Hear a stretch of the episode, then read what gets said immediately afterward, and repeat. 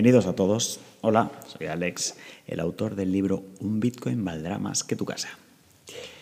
Bueno, hoy es lunes 24 de octubre del año 2022. Precio de Bitcoin actual, sabes que siempre lo digo en euros, es 19.662 euros.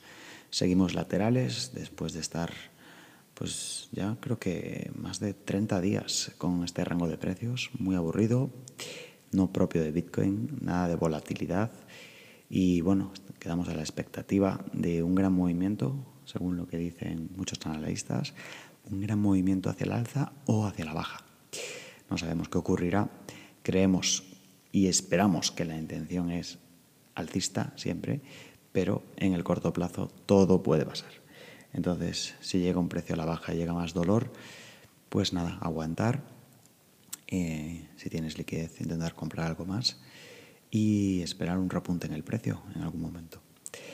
Eh, creemos en la importancia de Bitcoin, los que estamos en este mundo. Y hoy quiero traeros una reflexión que para mí fue bastante importante.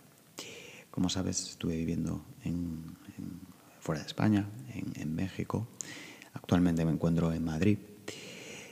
Pero em, digamos que cuando volví de, México con ciertos ahorros, etcétera, eh, bueno, pues en mi familia me comentaban, bueno, que vas a comprarte una casa, vas a, sentarte en algún lado, eh, fíjate que aquí pues existe esta oportunidad, aquí existe esta, etcétera. Y aunque es bonito tener una casa, no lo voy a negar, yo creo que a la mayoría de la gente nos gusta. Nos gustan las casas, nos gustan espacios bonitos para estar con la familia, etc. Pero, aunque esto es, cierto, a mí no me llamaba eh, especialmente la atención eh, comprarme una casa. Repito, en el largo plazo, en un futuro, pues sí me gustaría tener un espacio bonito donde vivir, a lo mejor donde tener familia, etc. Pero a día de hoy mm, digamos que no, no me ponía, ¿no? Ver un chalet ahí, decir, bueno, pues me lo compro, pido una hipoteca, etcétera. Y bueno, bueno, pues con, con, el sueldo que tengo, con, con, los ahorros, podría haber optado alguna cosa, bueno, que estuviera relativamente bien. Eh, pero bueno, como te decía, no, no me llamaba. Entonces, al no llamarme, pues digamos que mantuve el, el dinero en el banco. Bueno, siempre tuve mis negocios, hice ciertas operaciones, compra-venta de, cosas. Eh, también compré un pequeño apartamento eh, para alquilar. Pero bueno, digamos que a nivel propiedad casa no veía yo eh, una manera de, orientarme hacia eso, ¿no? Y digamos que la parte grande de los ahorros la tenía parada en el banco esperando a una oportunidad. Te estoy hablando de los años 2017, 2018. 2019 eh, y, bueno, hasta que apareció Bitcoin. Y con Bitcoin em, yo lo veo como una propiedad. O sea, Bitcoin para mí es una propiedad, un activo digital. Sé que esto es bastante controvertido, eh, es una cosa que no todo el mundo entiende, pero para mí Bitcoin es la primera propiedad digital. Te explico un poquito. Si yo a ti te mando un email con una imagen, eso es un activo digital, pero no es una propiedad, porque tú eso se lo puedes reenviar a otra persona y decir que es tuyo. Y si yo te mando un texto, lo mismo. Y si yo te mando un AutoCAD, lo mismo. Son activos digitales, pero, no son propiedad. En cambio, con Bitcoin, si yo te mando un Bitcoin, luego no te puedo mandar otro, ni tú se lo puedes enviar a, tú se lo puedes enviar a otro siendo el propietario, pero yo no puedo enviárselo a otra persona. O sea, no puede haber un doble gasto. Por lo tanto, gracias a la minería, la criptografía y bueno, todos los elementos que conocemos. ¿no? Entonces, para mí el Bitcoin es una propiedad, es una propiedad digital. Y como todo tiende a lo digital, y como el mundo digital está ahí y lo hemos entendido cada vez más después de la pandemia, pues dije, pues voy a comprar Bitcoin.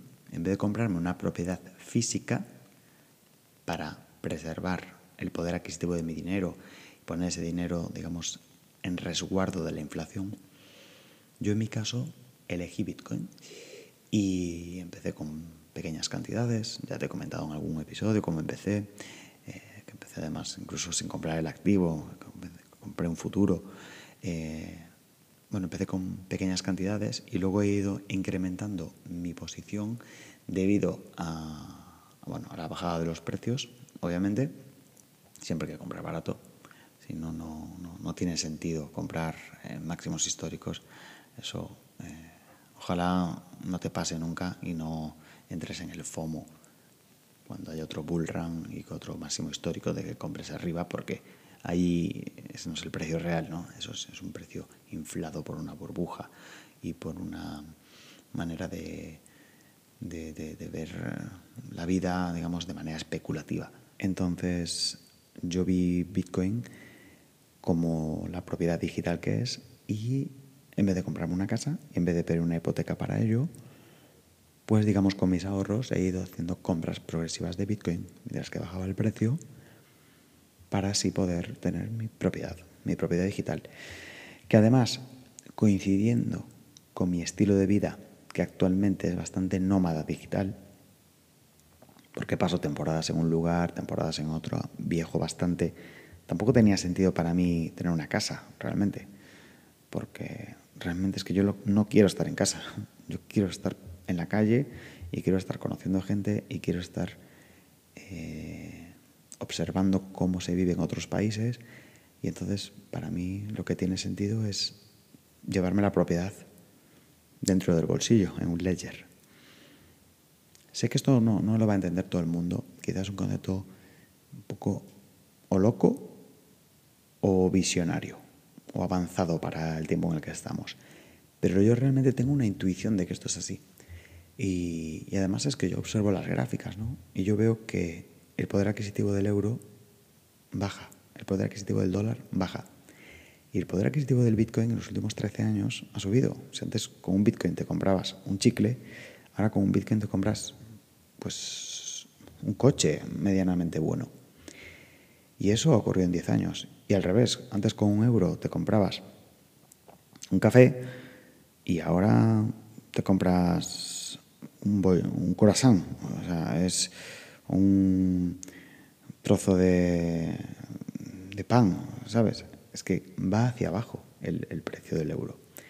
Por lo tanto, a mí me, me atacaba por las noches la idea de decir, oye, ¿qué estoy haciendo con el dinero? Lo tengo que poner a trabajar, lo tengo que poner en algún lado. Y sé que por lo menos en este país, en España, históricamente la gente ahorra para comprarse una casa, porque también tiene esa sensación. Oh Dios mío, ¿qué hago con el dinero? Y ojo, la casa es un excelente refugio de valor, siempre que no compres también en, una burbuja o en precios completamente inflados. Pero para mí no lo era. Para mí no. Para mí eh, comprarme una casa para vivir, como dice Robert Kiyosaki, lo veía como un pasivo. Por lo tanto, pues la idea era comprar una casa para alquilar, mm, comprarse dos o tres casas para alquilar o comprarse Bitcoin. Es que Bitcoin no tiene los gastos, eh, que conlleva tener una casa. Y tiene una apreciación mm, histórica igual, es decir, alcista, pero todavía con, con, mayores rendimientos.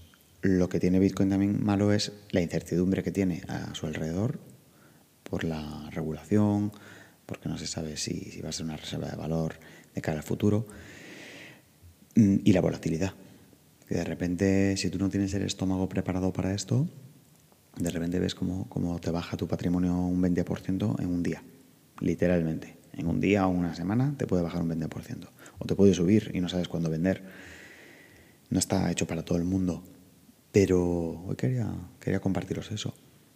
Yo mi propiedad, como actualmente con mis 38 años me dedico a moverme por diferentes ciudades y a viajar y a conocer sitios, pues yo mi propiedad me la llevo en el bolsillo, en un ledger y se llama Bitcoin. Y para mí es la única propiedad digital que existe. Ni NFTs ni nada. Eh, los NFTs yo no lo acabo de ver, que pagues tanto por una imagen. Entiendo el concepto de estatus, etcétera, pero, pero al no ser fungible y no poder dividirlo, no me convence, sinceramente. No, no, no me convence. Puedo entender la apreciación que tiene, puedo entender eh, bueno, pues que tenga un precio elevado Pero es que a mí Bitcoin me permite venderlo por partes. Me permite que si yo tengo una tensión de liquidez o necesito comprar algo, puedo liquidar parte de mi Bitcoin. Y, en cuestión de segundos tenerlo en el banco. Y, con un NFT es, pues es una, un bien no fungible que necesitas venderlo completamente. Y, no es líquido, dependes de que una contraparte te lo compre. En cambio, en, un exchange, pues pues lo vendes automáticamente, haciendo una orden límite o una orden de mercado. Bueno, esto es una reflexión. Me gustaría conocer tu opinión, me gustaría conocer qué, opinas sobre todo esto. Y, nada, si quieres déjame algún comentario mándame un email y comentamos y damos una reflexión. Y, y yo estoy muy contento con tener mi propiedad, aunque estemos en un territorio bajista ahora y que obviamente pues se ha depreciado la, propiedad que tengo, pero sigo confiando, sigo confiando en que me, llevo la propiedad en el bolsillo, de que puedo venderla por partes, completamente invisible. O sea, pues, el símil a veces cuando lo comento, se lo explico a algún amigo, oye, pues esto es como tener una casa y pues si te hace falta vendes una ventana o vendes una baldosa o vendes una habitación. Pues, pues esto es lo mismo, ¿no?